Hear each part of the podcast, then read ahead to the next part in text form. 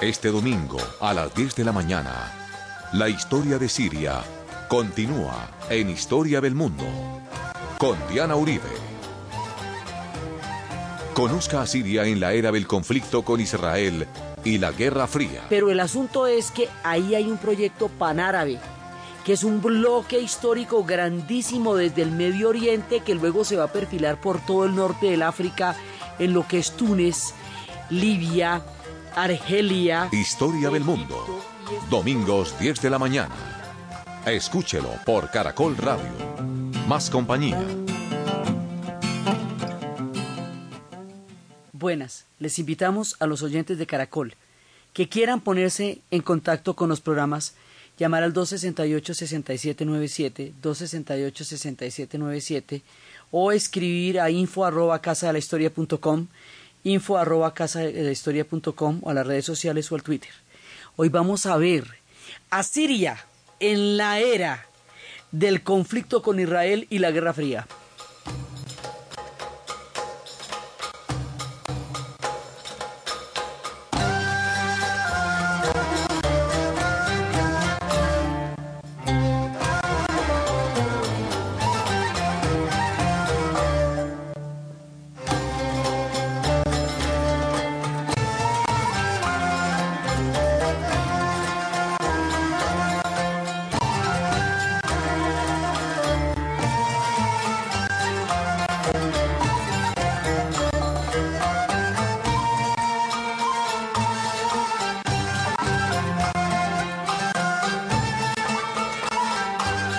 Vez pasada estábamos viendo cómo dos tendencias históricas totalmente opuestas se estaban desarrollando en la región. Cómo después de los repartos de la Primera Guerra Mundial y de la, de, la, disolución, del Imperio Turco Otomano, a las posprimerías de la Segunda Guerra Mundial ya los pueblos del Medio Oriente habían aprendido de qué se trataban los repartos y esta vez se pusieron las recontrapilas y estaban listos para una independencia para no dejarse quitar ese derecho en el, en nuevo cambio de baraja que significaba el fin de la Segunda Guerra Mundial. Y esta vez esa, eso fue lo que hicieron. Y esta vez iban a poner la independencia después de una cantidad de rebeliones y finalmente se va a terminar el mandato francés. Y estábamos viendo cómo ellos durante el tiempo de la Segunda Guerra Mundial que pelearon del lado de los aliados tenían una propuesta más, más eh, democrática en un sentido occidental. Y luego, después de la Segunda Guerra Mundial, hay una, una manera mucho más, eh, un discurso más radical, más fuerte.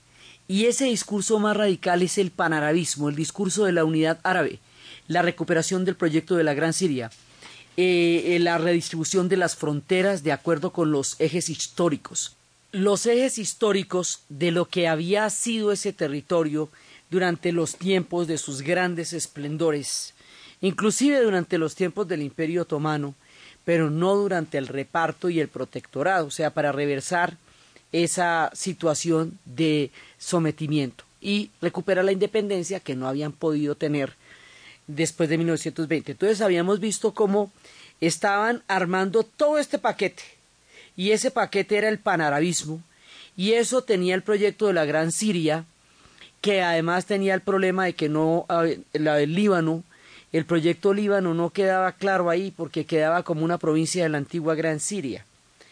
Pero el asunto es que ahí hay un proyecto panárabe, que es un bloque histórico grandísimo desde el Medio Oriente que luego se va a perfilar por todo el norte del África en lo que es Túnez, Libia, Argelia, Egipto y estos dos pedazos, el África, el mundo árabe africano y el mundo árabe eh, Medio Oriente asiático, sí que están unidos por Egipto, eso se iba a formar, se formó una gran unidad ahí.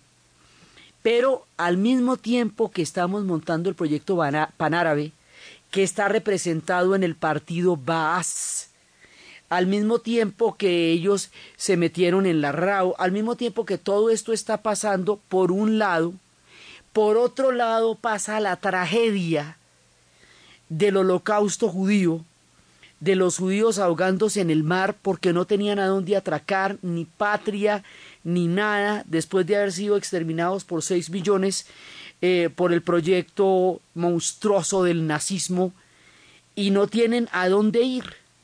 Y eso sacude la conciencia histórica de Europa, les da un karma terrible y sobre los hechos, sobre el drama, sobre la huelga de hambre del barco Olimpia que se rebautizó Éxodo, que habíamos hablado la vez pasada, sobre toda esa situación, deciden la creación del Estado de Israel en bombas. O sea, esto se hace en minutos porque es que la situación no daba espera, ellos no tenían a dónde ir y se estaban ahogando en el mar y estaban en una huelga de hambre ahí en Haifa pidiendo que se les cumpliera la promesa que le habían hecho los británicos de declarar en la tierra llamada Palestina un Estado judío.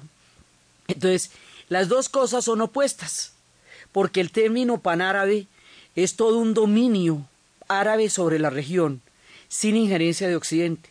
Pero la creación del Estado de Israel es vista por el proyecto panárabe como una punta de lanza, como una injerencia, como una cuña de Occidente para mantenerse en la región a pesar de que ya había pasado, llegado el tiempo de las independencias.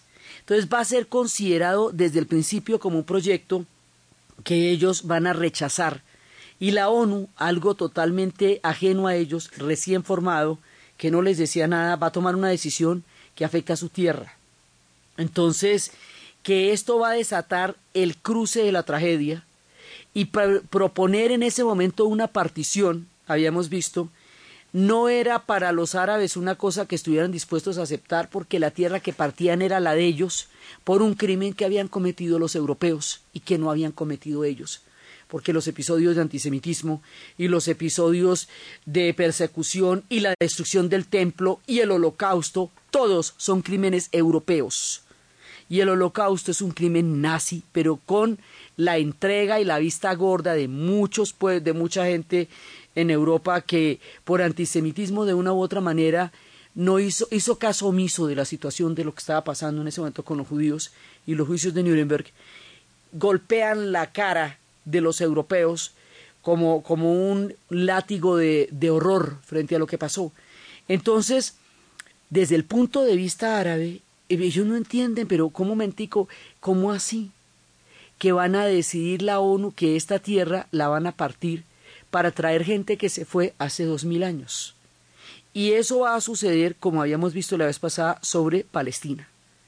Y como va a suceder sobre Palestina, va a empezar el éxodo palestino. Y el éxodo palestino iba a empezar el conflicto. Entonces, al otro día por la mañana, después de la creación del Estado de Israel, viene la primera guerra de todo el ataque de los países árabes. De ahí en adelante, Siria va a estar a la cabeza, al frente y de manera beligerante en todos los conflictos con Israel. Entonces, aquí la historia de Siria se nos va a mezclar ya no con el paso del tiempo y de las civilizaciones como en la era de Mesopotamia o en la era del Islam, donde ella fue el califato de los Omeyas, o como en la era del cristianismo, donde los primeros cristianos surgieron en Siria. No, ahora la posición estratégica de Siria la va a mezclar con todos los conflictos de la zona. Entonces a Siria la van a afectar todos los enredos que pasen en el barrio donde está situado Siria la van a alterar. Pero además, Siria no solamente se va a ver pasivamente afectada por los conflictos, sino que además ella va a tomar una parte activa ahí. No va a ser un sujeto pasivo, no es que los conflictos le pasen por encima, es que ella a los conflictos que le pasan por encima le da por liderarlos. Y eso va a hacer que su relación con los vecinos vaya a ser muy complicada durante los siguientes años. Primera guerra habíamos visto la del 48. Segunda guerra habíamos visto la del 56, que es el momento de la nacionalización del canal del Suez, en el que Siria ataca por un lado y Egipto ataca por el otro y sacan a los ingleses y a los franceses y en ese momento al sacar a los ingleses y los franceses del, del control del canal del Suez, en ese momento van a entrar los gringos y los soviéticos. Es decir, el colonialismo queda reemplazado por la Guerra Fría. Y la Guerra Fría trae su propia dinámica. Y la Guerra Fría lentamente va a hacer que Estados Unidos sea el garante de la existencia, el subsidio y la economía del Estado de Israel y que Siria vaya a estar apoyada al principio poco a poco y luego de una manera ya a través de un pacto específico de amistad de más de 20 años por la Unión Soviética. Así que Siria va a ser la ficha de la Unión Soviética en el Medio Oriente e Israel va a ser la ficha de los Estados Unidos. En la Guerra Fría, en el, en el enfrentamiento entre los Estados Unidos y la Unión Soviética, el otro enfrentamiento está entre Siria e Israel, que es la versión medio oriental de toda la Guerra Fría, pero a su vez es un conflicto específico de la zona que en el marco de la Guerra Fría se hace mucho más radical y se hace mucho más incontenible. Entonces arrancan y en esa guerra es lo que es donde les digo que Israel le quita a Egipto el Sinaí, aunque la guerra no era con Israel, pero también digamos también se va a terminar metiendo ahí. Y habíamos hablado la vez pasada de cómo el tema más grave de todos, donde la cosa se puso verdaderamente complicada, fue en la, en la guerra de 1967. Ya hemos visto que un cierre del Golfo de Acaba aísla a los judíos de la salida, al Estado de Israel de la salida al Mar Rojo, y la respuesta a eso es un ataque que le quita a Siria los altos del Golán, a Egipto la franja de Gaza y a Jordania la margen occidental del río Jordán llamada Cisjordania. Ya hemos dicho que esos son los territorios ocupados porque son territorios que Israel ocupó más allá del mandato de la ONU, porque no los ha devuelto, porque en ellos hizo asentamientos, porque eran territorios que pertenecían a Siria, a Egipto y a Jordania, y el conflicto actualmente sigue por esos territorios. Solamente Gaza la devolvieron, pero eso todavía sigue siendo un motivo de una situación de conflicto muy grande. Entonces, el conflicto se vuelve, eh, digamos, irreversible con el tema de los territorios ocupados, porque los proyectos de paz pasan por la devolución de esos territorios, pero al mismo tiempo Israel hace asentamientos ahí, lo que quiere decir que no los va a devolver si lo que está haciendo es ocuparlos. Entonces, este pedacito que les digo es el que sale todos los días en los noticieros. Todos los días hay un asentamiento, todos los días hay una refriega, todos los días hay un encuentro en los territorios ocupados. Entonces, después de eso, va a venir otra guerra, pero en esa otra guerra, la guerra que Israel llama la guerra del Yom Kippur, porque fue un ataque que se hizo también coordinado de los pueblos árabes a Israel durante la fiesta de Yom Kippur, la fiesta de expiación, donde le habían pedido perdón a Moisés por haberse emparrandado mientras él fue a hablar con Yahvé para que le diera las tablas de la ley. Ellos la llaman Yom Kippur. Pero en Egipto y en Siria la llaman la guerra de septiembre, porque ellos no tienen la fiesta del Yom Kippur, ni siquiera la conocen con esa palabra. Esa guerra a diferencia de todas las demás guerras de la del 48, de la del 56 y sobre todo de la del 67, sí va a terminar en empate por primera vez. Es decir, Israel no va a tener una batalla, una victoria contundente de Yom Kippur, tampoco los árabes, porque va a terminar en tablas. Pero el hecho de que termine en tablas le va a permitir a unos y a otros decir que fue una victoria fulminante. Como siempre que decimos de esto hablamos de la batalla de Kadesh, que la batalla de Kadesh uno ve a Ramsés pisoteando al pueblo, a los hititas, eh, mordiendo el polvo de la, de la derrota sobre la gran victoria egipcia en Kadesh, una batalla en la antigüedad. Mientras que en, la, en, en Turquía uno ve a los hititas eh, doblegando a los egipcios y haciéndolos morder el, el, polvo de la derrota porque ellos ganaron la batalla de Kadesh. Y como quedaban tan lejos, cada cual echó ese cuento. La guerra de Yom Kippur es así, pero es que la diferencia cualitativa es que en la época de la guerra del Yom Kippur, ya en ese momento existe un, un equilibrio para los pueblos árabes que no existía antes, el control sobre los precios del petróleo, la crisis energética, porque a este conflicto de suyo complicadito le vamos a rociar petróleo para que se incendie todavía más.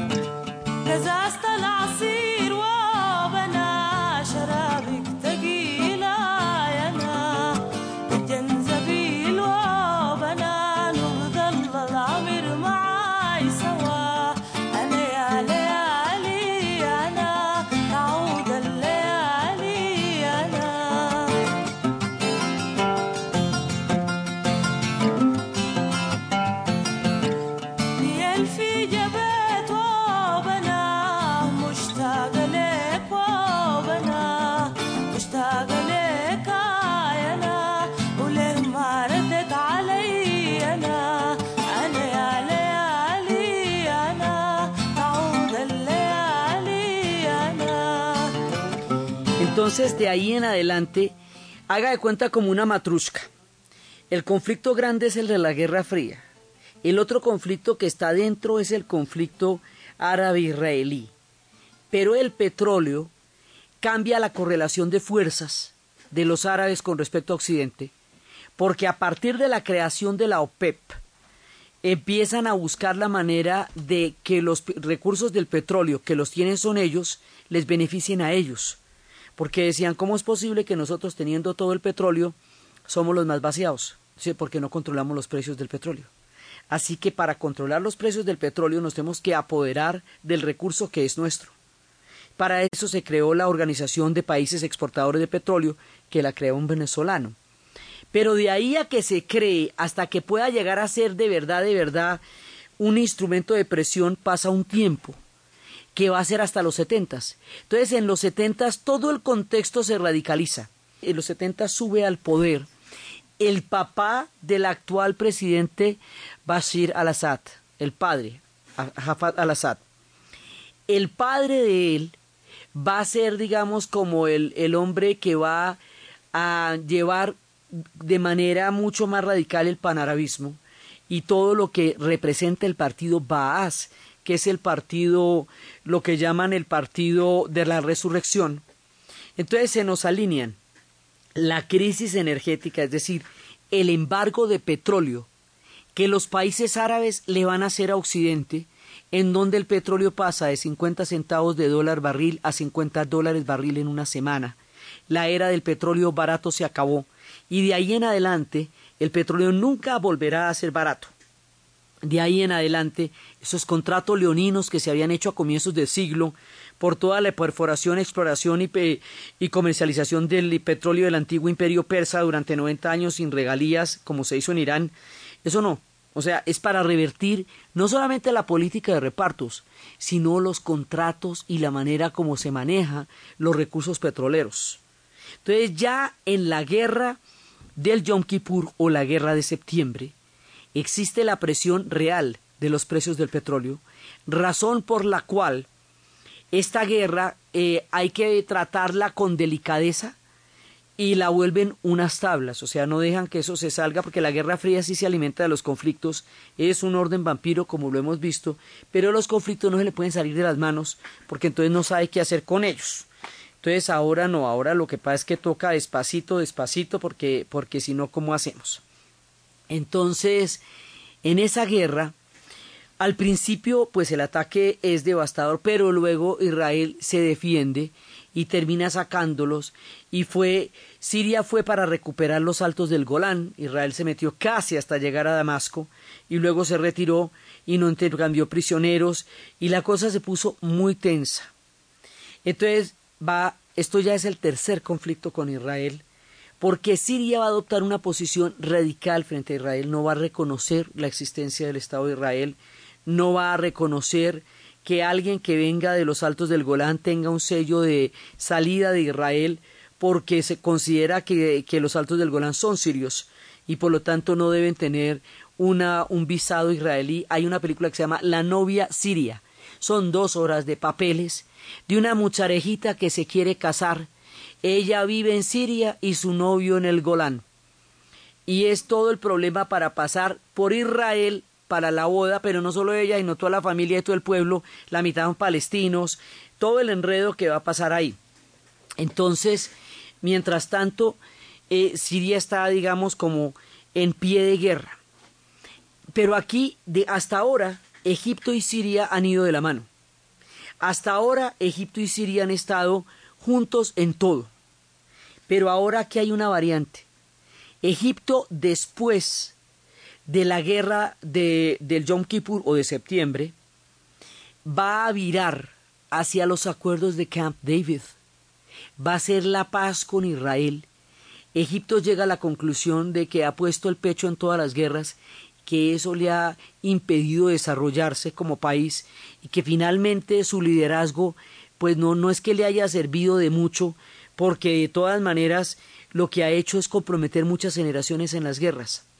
Este viraje que lo va a hacer en tiempos de Carter, que lo va a hacer entre Anwar el Sadat y Menahem Begin, que es el que tiene el esquema de paz por territorios, que Israel devuelva estos territorios ocupados de los que les hablo, que, fueron los que ocuparon después del 67, que no están en el mandato de la ONU, que se los devuelva a los países árabes y que los países árabes renuncien al panarabismo y renuncien a los ataques por la vía terrorista a Israel.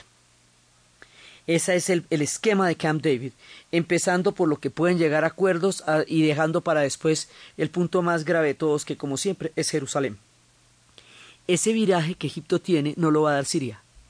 Siria no va a reconocer el Estado de Israel, Siria se va a mantener en guerra, y eso va a distanciar profundamente a Siria y a Egipto, porque rompe la unidad árabe en ese punto, porque consideran que Egipto, le, digamos que les, les faltoneó con respecto a la unidad árabe, pero eso lo va a hacer Anwar el Sadat porque considera que la, que la solución del conflicto con Israel no es militar, que la solución militar se ha agotado ya hace mucho tiempo y no han logrado absolutamente nada fuera de meterse en una increíble cantidad de guerras que ha desangrado generaciones y generaciones de egipcios. Y Anwar el Sadat firma los acuerdos de Camp David, y por la firma de los acuerdos de Camp David es que Anwar el Sadat lo van a asesinar. Así lo van a volar delante de todo el mundo, y el mundo va a contemplar con horror el precio que este hombre pagó por la paz. Y el que la va a llevar a cabo va a ser Hosni Mubarak, en su momento. Pero la historia de Siria es otra, y esa es la que vamos a ver después de la pausa.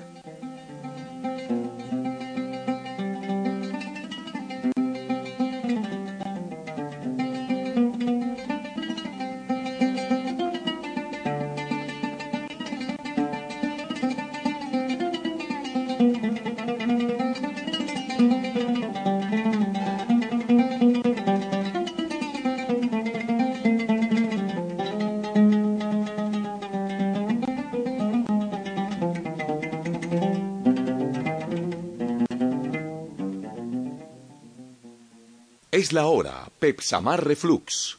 En Caracol Radio son las. En Caracol Radio son las 10 de la mañana y 36 minutos. ¿Ha sentido dolor y ardor en el esófago? Sensación quemante al recostarse. Náuseas después de comer. Entonces usted sufre de reflujo. Ahora cuenta con Pepsamar Reflux, que actúa rápidamente convirtiéndose en un gel flotante que forma una barrera para evitar que los alimentos y ácidos regresen al esófago. Nuevo Pepsamar Reflux, la barrera antirreflujo. Es medicamento, no exceder su consumo. Si los síntomas persisten, consultar al médico. Servientrega, Centro de Soluciones, presenta en Caracol Radio Última Hora Deportiva. Tras consolidarse como líder del campeonato profesional colombiano en su torneo de apertura, Independiente Santa Fe, que le ganó 2 a 0 al Deportivo Independiente Medellín, esperará el próximo martes partido de Copa Libertadores de América fase de grupos al Nacional de Paraguay. El equipo guaraní estará llegando sobre las 9 y 5 de la noche al aeropuerto El Dorado de la capital de la República. Wilson Gutiérrez, técnico cardenal y lo que espera del juego de Copa Libertadores. Es un equipo que viene en pretemporada, no ha, no ha iniciado su torneo, ha hecho muy poquitos partidos de, de amistosos, va a llegar por ahí sin competencia, pero, pero, son equipos tradicionales, paraguayos, con esa garra, me imagino que será un partido donde vamos nosotros a buscar atacar, ellos defendiéndose bien, por arriba son fuertes, tenemos que tener cuidado. El partido entre Santa Fe y Nacional de Paraguay será este martes a partir de las 9 y 15 de la noche en el Campín de Bogotá. El mediocampista portugués del Atlético de Madrid, Thiago Méndez, que se retiró lesionado del partido de liga ayer sábado ante la Almería, sufre un esguince de grado 2 en el ligamento lateral interno de su rodilla derecha y una fractura en la muñeca izquierda, confirmó el club tras las pruebas médicas. El futbolista ha comenzado desde ya su recuperación y será una de las bajas en el partido de vuelta de semifinales de la Copa del Rey ante el Real Madrid que disputará el próximo martes en el Vicente Calderón. Más información en www.caracol.com.co y en Twitter, arroba caracoldeportes. ¡Aló, Juan! Me quedé encerrada en la caja fuerte. Anote la clave y sáqueme antes de... ¿Aló, Olguita? Olguita. Para que nunca te quedes sin minutos, llegó la entrega manía Servientrega, que siempre te entrega más. Por cada 30 mil pesos en envíos de contado diarios que realices en nuestros centros de soluciones, te entregamos una recarga celular de 3 mil pesos en Efecti. Servientrega, Centro de Soluciones. Aplican condiciones y restricciones. Mayor información en www.servientrega.com. Porque mereces más éxito en tu vida, éxito para todos todo, te da la hora en Caracol Radio. En Caracol Radio son las 10 de la mañana y 39 minutos. Queremos darte todo lo que te gusta y muchas más razones para regresar. En tu éxito siempre encuentras mucho más. Ven y compruébalo, porque nuestro mejor producto es brindarte toda nuestra atención. Trabajamos para que te lleves experiencias increíbles cada día y siempre quieras volver por más. Queremos que las cosas buenas se contagien, porque mereces más éxito en tu vida. Éxito, para todos, todo.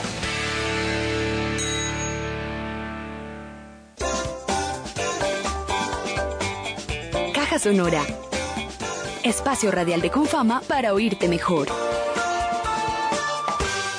En realidad todos los niños son científicos. Esto lo asegura Jorge Iván Zuluaga, un astrónomo que con apenas 38 años ya colabora con varias instituciones internacionales. Él dice que el reto de padres y profesores es no dejar que ese científico se pierda, porque al mantenerlo se logra mucho más. La clave es que hay que enseñar ciencia para que tengamos gente más capaz de tomar decisiones buenas sobre el mundo. Jorge Iván dice que fomentar la ciencia en los pequeños, además, construye ciudadanos que comprenden más fácil lo que los rodea y toman mejores decisiones como adultos, inclusive políticas. Asegura que el ejercicio tonifica los músculos y el conocimiento la mente. Es que la ciencia es simplemente un gimnasio para el cerebro. Te esperamos en una próxima emisión. Con fama. Vigilado Superintendencia del Subsidio Familiar. En la Fundación Universitaria Juan de Castellanos somos una familia en donde te diviertes, aprendes valores, haces amigos, investigas, emprendes y estudias lo que tú quieres. Carrera 11, número 1144 en Tunja. PBX 742-2944. www.jdc.edu.co. Fundación Universitaria Juan de Castellanos. Tu familia en Tunja. ¿Y usted? ¿Cómo durmió anoche? Comodísimo. Colchones comodísimos para dormir profundamente. En Colombia, los únicos vehículos de la marca Renault vendidos por su concesionario Renault Ferauto de Duitama y Sogamoso gozan de mantenimiento totalmente gratis por un año a partir de la fecha de entrega. Exija la certificación por escrito.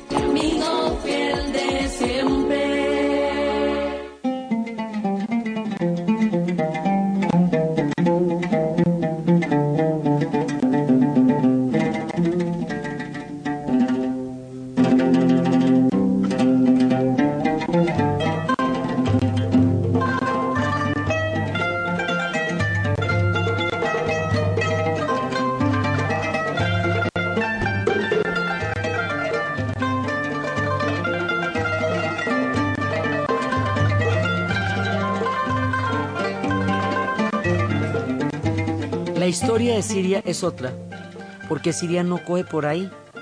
A Siria le va a estallar otro lío por otro lado. Y aquí nos alistamos para lo siguiente. Resulta que el Líbano, como les digo, tiene otra identidad. Sí, ellos son árabes, pero son cristianos y musulmanes. Los sirios también son cristianos y musulmanes. Pero dentro del proyecto de la Gran Siria, no estaba contemplado el proyecto Líbano. Líbano tiene esta influencia francesa que se había dado desde San Marón y desde la primera llegada de ellos. Y Líbano, a partir de ese pacto que habíamos hablado hace algunos programas, que le dieron a los maronitas una, una situación de privilegio, una cosa que pasó durante el colonialismo era que siempre, y esto es válido para todo, para el Medio Oriente como para África, como para todos los pueblos que fueron colonizados por los ingleses y los franceses, siempre hubo un apoyo sobre una población en detrimento de otra, lo que generaba unos niveles de conflicto el viejo truco de divide y triunfarás. Los cristianos maronitas van a llegar a tener mucho poder en el Líbano y además de tener mucho poder en el Líbano, van a tener mucha riqueza y los musulmanes, que son mayoría, van a verse rezagados de un país que ha sido muchas veces islámico y ahora hay pero una diferencia muy grande, digamos, la, la diferencia los cristianos llegaron a crear un país que era la Suiza del Medio Oriente, era lo más play, lo más pupi, lo más titino, y los musulmanes tenían unas condiciones de vida que no se comparaban con las condiciones de los cristianos maronitas, pero tampoco tenían acceso al poder en condiciones, eh, digamos, equilibradas. Entonces, en el Líbano hay un montón de comunidades, hay drusos, hay que son los que, eh, alguna vez hemos hablado de ellos, los drusos son gente que durante 40 años no habla de la religión, a los 40 años se hacen místicos y empiezan a hablar de la religión porque dicen que la espiritualidad es un asunto serio. Y antes de eso no hay que hablar del tema. Son musulmanes. En el Líbano hay cristianos, en el Líbano hay musulmanes sunitas, musulmanes chiitas, hay armenios, eh, hay toda clase de comunidades y al mismo tiempo Siria se va metiendo cada vez más en una onda prosoviética hasta que después va a tener ya pactos mucho más firmes con la Unión Soviética. Entonces, finalmente va a haber una como una rebelión entre una coalición de musulmanes, de izquierdas, una coalición de muchas fuerzas que se va a rebelar contra el gobierno, buscando condiciones de representación mucho mayores de las que tienen. Esto va a desatar una guerra civil. En general ellos tienen 17 comunidades religiosas y una guerra civil de unas proporciones que uno no se puede imaginar.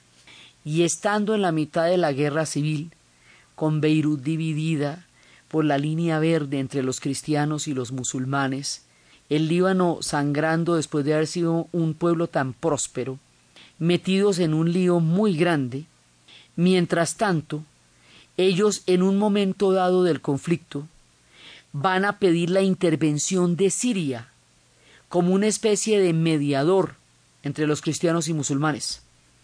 Desde el punto de vista sirio, ellos entraron a ayudar a pedido del Líbano. O sea, ellos entraron allá porque los libaneses los llamaron.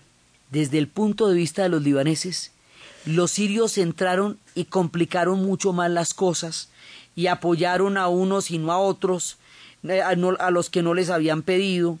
Y entonces resulta que Siria, que siempre ha tenido la tentación de considerar al Líbano como una parte del territorio de la Gran Siria, se mete por un pedido del Líbano, pero una vez allá empieza a influenciar grandemente la suerte, el destino y las decisiones políticas de ese país hasta que en un momento dado van a transformar la constitución y una parte del país aún hoy día sigue siendo pro-Siria.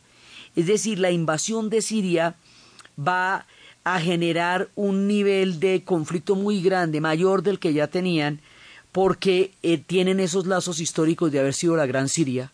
Y Siria también tiene como esa esa antigua relación con Líbano que lo considera parte de su propio proyecto y los libaneses lo que quieren es ser libaneses porque esos son distintos, esos son fenicios.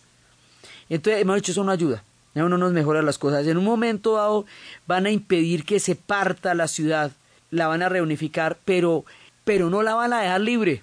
O sea, sacar a los sirios de ahí se va a volver un problema para Líbano, que tiene que además de parar su propia guerra, sacar a los sirios de ahí. Pero esa guerra era de los libaneses. Entonces los sirios, en lugar de, digamos, en, en vez de pasarle lo que le pasó a Egipto, que arrancó su propia carrera eh, a partir de Camp David, estos se van a meter en el tropel del Líbano, que está bastante grave, y siguen teniendo problemas con Israel. Esto no se ha pasado de ahí. Pero en un momento dado, venga, les cuento esto despacito, porque esto se complica de una manera. Imagínense que los palestinos, que habían sido sacados de los territorios donde vivían, que luego se fueron para los territorios eh, que fueron después tomados por Israel en el 67 y volvieron y los sacaron otra vez. Ya habían salido de Palestina, ahora estaban en el Golán, en Gaza, y estaban en Cisjordania y los sacan de Cisjordania, entonces se van para Jordania. Y estando en Jordania, van a hacer un intento por tomar el poder donde estaba gobernando el rey Hussein de Jordania. El rey Hussein de Jordania no aceptó esto y expulsó a los palestinos. los palestinos, al ser expulsados en septiembre, fundaron una parte de Palestina, un grupo de palestinos fundó una organización terrorista que se llamaba el Septiembre Negro, que fue la que hizo el atentado en Múnich. Los palestinos expulsados de Jordania se van para Líbano y al llegar a Líbano se traen el conflicto con Israel, que no era un conflicto libanés, era un conflicto palestino. Pero desde el Líbano empiezan a hacer ataques contra Israel, motivo por el cual Israel decide que para evitar los ataques va a invadir el sur del Líbano. Y van e invaden el sur del Líbano de una manera tan terrible que hubo diez mil libaneses muertos, llegaron hasta las mismas eh, calles de Beirut, después se tuvieron que retirar y se quedaron en el sur, pero se quedaron un montón de tiempo más. Y entonces ahora queda Líbano, por un lado invadido por Siria por el norte, despedazado en su propia guerra civil, e invadido por el sur. Entonces, si un enemigo acérrimo de Siria es Israel, e Israel está invadiendo la otra parte del país donde se metió Siria, pues el campo de batalla de Siria se traslada al Líbano. Y las cosas se le complican a Siria muchísimo al meterse en la guerra del Líbano y el tema con Israel se exacerba mucho más. Entonces, por eso vamos despacito porque aquí hay muchos pueblos enfrentados a la vez, y cada vez va a haber más pueblos enfrentados a la vez. Y en todos los enfrentamientos, vengan de donde vengan, salgan de donde salgan, Siria tiene velas en todo. Siria ahí en ese momento es perejil de todo caldo. En la que pase está Siria metida de una u otra manera, sin querer o queriendo, está metida. Hay unos que ni siquiera son de ella, pero igual la afectan, como lo que va a hacer en, en Irak. Pero de todas maneras, entonces Siria ahorita está en este momento de relato empantanadísima con el tema libanés. Pero si esto no les parece lo suficientemente complicado, Siria tiene población kurda. O sea, ese Kurdistán que no se hizo nunca, que les, les he estado, que les prometieron y no les dieron a los kurdos. Entonces ellos existen en Siria, existen en, en Irak, en Irán, y en Turquía. Son 25 millones de habitantes, 15 de los cuales viven en Turquía. Entonces más adelante Siria va a tener problemas con Turquía por el tema kurdo. Les comento, no más. Pero ahorita estamos en una empantanada en el Líbano, la cosa más miedosa. Y esto ni para atrás ni para adelante. 17 años va a durar la guerra civil libanesa. Y a los libaneses les va a tocar, primero, ponerse de acuerdo para la foto. Segundo, sacar a Israel. Tercero, sacar a Siria. Cuarto, repartir el poder de manera equitativa para todos. Y una vez que lo logren, que lo van a lograr, no vayan a creer que no, y este es uno de los pueblos que han regresado de las sombras, mantenerse a flote por entre las guerras de la región sin que se lo lleven. Y eso es lo que todavía están tratando de hacer en medio de la guerra tan terrible que hoy tiene Siria, los, los libaneses están tratando de, de mantenerse lo más cerquita posible de ellos mismos, lo más lejos posible de esa guerra que igual los compromete en mucha medida, pero como que no, no se desbarate lo que ellos ya lograron hacer, que era la unidad del Líbano, que fue tan difícil para ellos, hasta cuando hicieron la, la paz de Taef, hasta 1992. Mucho más adelante en nuestro relato, es que Siria va a reconocer al Líbano como país. Hasta antes de eso no lo reconocía como país. Entonces Siria se va a meter aquí y aquí se va a quedar un buen rato. ¿Qué les digo yo un buen rato? Las tropas sirias se retiraron del Líbano en el 2005. Eh, o sea, entramos aquí en el ochenta y pico y luego se van en el 2005. Y mientras tanto, en Siria va a haber una rebelión de los hermanos musulmanes que va a ser aplastada con una matanza muy grande en Hamas, la ciudad de las Norias. Y digamos ahí empieza la cuña con los hermanos musulmanes, que va a estar, digamos, siempre como una, una fuerza que es contraria también a la unidad árabe y que también es una fuerza en pugna en ese momento. Y toda esta parte de las guerras las va a enfrentar Hafez el Assad. Hafez el Assad. es el papá de Bashir al-Assad, el que en este momento está en el poder. Ese hombre es Baas y es el que va a tener eh, toda la parte de la guerra, pero él va a gobernar muchísimos años, entonces va a estar inclusive hasta el final del conflicto, eh, va, digamos, va a ser una toda una parte en la cual él va a estar enfrentando todas estas guerras. Siria va a estar metida en todas estas guerras, entonces sigue en bronca con Israel pero ya no solo está en bronca con Israel desde, desde las fronteras de al lado, sino que también tiene en bronca en el Líbano y con los libaneses también. Entonces la cosa se pone muy complicada. La guerra civil libanesa, en otras palabras, arrastra a Siria en su conflicto.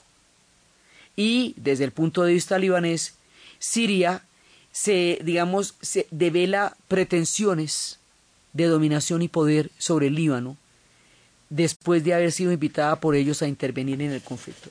Eso es lo que piensan unos y lo que piensan otros. Por eso cuando se les dice sirio-libaneses, a ellos no les gusta, porque es que unos son sirios y otros son libaneses. Y a pesar de que tienen tantas cosas en común, también tienen otras que los diferencian y mientras tanto invade Israel. Entonces, bueno, este es como el momento más complicado de todos, eh, porque además es el tema palestino que, llega a las puertas del Líbano. Entonces la cosa está muy grave hasta que Líbano hace una cosa increíble ya en los noventas. Líbano se pone, lo que les digo, se ponen de acuerdo para la foto, hacen la paz de Taef, empiezan a perdonarse entre todas las milicias y dicen que en el momento en que los libaneses eh, terminan la guerra no abandonan el campo de batalla, simplemente cierran la ventana y dejan de dispararle al tendero, porque el Líbano es del tamaño del Quindío. Imagínese una guerra de estas en un país del tamaño del Quindío. Mientras la invasión israelita estuvo allá, y esto es una de las cosas más complicadas sobre la figura histórica de Ariel Sharon, hubo una matanza en dos campos de refugiados palestinos que se llamaban Sabre Shatila. Sobre el 82. La matanza la realizaron los cristianos maronitas pero el ejército de Israel, en esa época, bajo la dirección de Sharon, eh, apoyó militarmente a los maronitas en la matanza de Sabra y Shatila, y eso fue uno de los momentos más graves de todo el conflicto, y estos fueron años terribles. Y también son años de la era terrorista, lo que llamaba toda la el mundo de la época del chacal y el mundo de las épocas de septiembre negro. Eh, o sea, había una serie de organizaciones que utilizaban el terrorismo como una forma de llamar la atención al mundo sobre la tragedia que estaban viviendo, con lo cual se deslegitimaban ante la comunidad internacional y, y extremaban todas las posiciones. Digamos, hay un momento en que todo está extremado, y es esta época, los ochentas. Es una época brutal, salvaje, y Siria está ahí empantanada en un tema que originalmente no era de ella, pero ahora sí se va volviendo de ella se desempantanan también con la paz que van a hacer los libaneses. Y cuando los libaneses hacen la paz de Taef, cuando lo logran, ya en el 91 y en el 92, entonces la presencia siria sigue siendo eh, permanente allá, sigue habiendo ejércitos. Entonces ahí se tarda un montón de tiempo antes de que el ejército sirio se vaya de las fronteras del Líbano, cosa que va a suceder inmediatamente después del asesinato de Rafiki y Hariri en febrero del 2005, que es cuando la cosa eh, se le volteó a Siria. Mientras tanto, va a subir Bashir al-Assad. Y Bashir al-Assad, a pesar del guerronón que han tenido con el Líbano, a pesar de eso, Siria va a llegar a ser un país bastante próspero, mira vos. Eh, van a llegar a tener regadíos, empleo, trabajo, seguridad alimentaria, riquezas históricas, a pesar de todos los conflictos. Yo creo que esto nosotros lo podemos entender. Digamos cómo en medio de los conflictos ellos siguen como país avanzando a pesar de los conflictos tan graves en los que están metidos. De una u otra manera, a la altura del 2005, Siria era un país de una prosperidad y de una pujanza muy grande. Y lo paradójico es que esta prosperidad y esa pujanza sucede también durante la época de Bashir al-Assad. Entonces, aquí nada es blanco y negro, aquí nada es absoluto. Aquí no se pueden hacer afirmaciones tajantes sobre que una cosa es de una manera y solo de esa, porque esto se pone caleidoscópico y cada pedacito tiene un pedazo de verdad y la verdad completa es la más difícil de ver.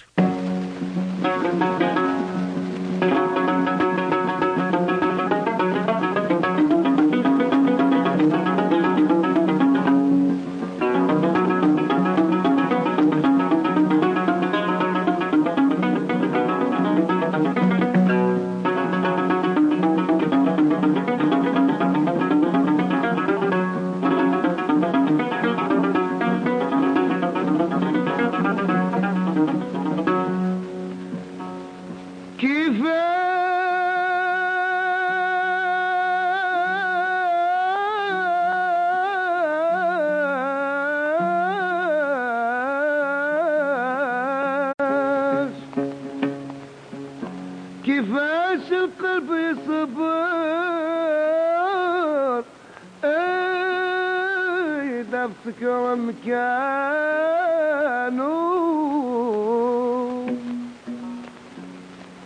يهي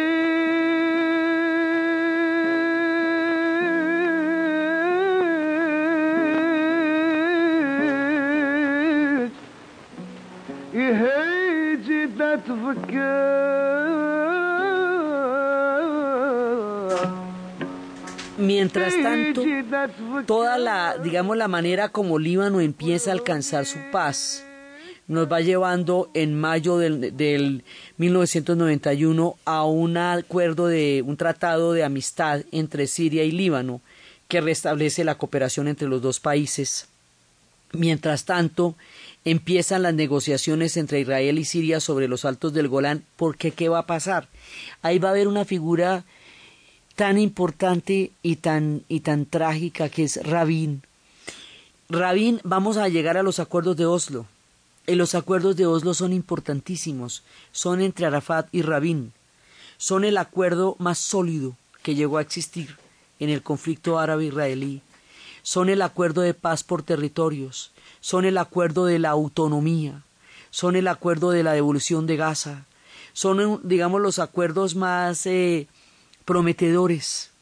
Esa imagen de la mano entre, entre Arafat y Rabin, esa manera como se promete ante el mundo, eh, que digamos por lo menos va a terminar el siglo sin el conflicto, era la ilusión que se tenía en esa época, y eso inmediatamente hace que Siria empiece, o sea, Israel empieza, por un lado, ya tiene la paz con Egipto, va a empezar a hacer la paz con Palestina, y al mismo tiempo empieza a plantear negociaciones con Siria.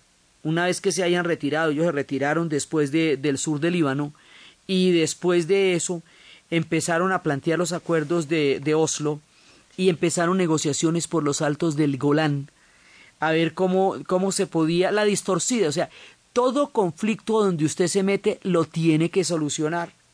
Todo lo que tuerce lo tiene que distorcer todo lo que destruye lo tiene que reconstruir. Entonces, una vez armado este lío que les estoy contando, hay que salir de ahí. Y hay que empezar por desarmar todo esto para volver a tener cada cual el derecho a su propio país, después de que habían armado un nudo de estos gordianos ahí en el Líbano, todos contra todos. En un momento que está todo el mundo contra todo el mundo aquí. Entonces, bueno, ahora la distorcida. Y empiezan las negociaciones y ahí empiezan a, por primera vez a plantear una negociación entre Siria e Israel por la devolución de los altos del Golán. Oiga, y cuando todo va divinamente, asesinan a Rabín.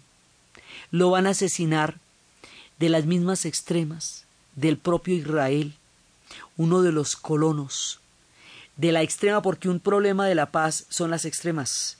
Una vez que se ponen de acuerdo los guerreros para sentarse a hablar, las extremas que están a cada lado de, de los, que, de, de, los que están negociando se ponen, no están de acuerdo con, lo, con la paz y eso es uno de los momentos muy delicados.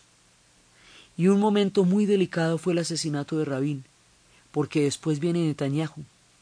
Y con Netanyahu la política es diferente, las cosas son distintas y Siria siente que hubo un retroceso con respecto a los avances que se habían logrado tener con un hombre tan importante, tan especial y tan único como Yitzhak Rabin, un hombre que se comprometió con la paz del Medio Oriente. La historia de lo que sigue y cómo estas cosas se, se tuercen y se destuercen, se enredan y se desenredan eh, periódicamente en esta agitadísima región y en la convulsionada historia de Siria, es lo que vamos a ver en el siguiente programa. Entonces, desde los espacios de la geopolítica brava de la llegada de la Guerra Fría a la región, de la posición de Siria en todos los conflictos del Medio Oriente, en la guerra del Líbano, frente a Israel, en la esperanza de la paz y en todos aquellos conflictos en que se ve metida nuestra Siria del relato en la narración de Ana Uribe. En la producción Jessy Rodríguez y para ustedes, feliz fin de semana.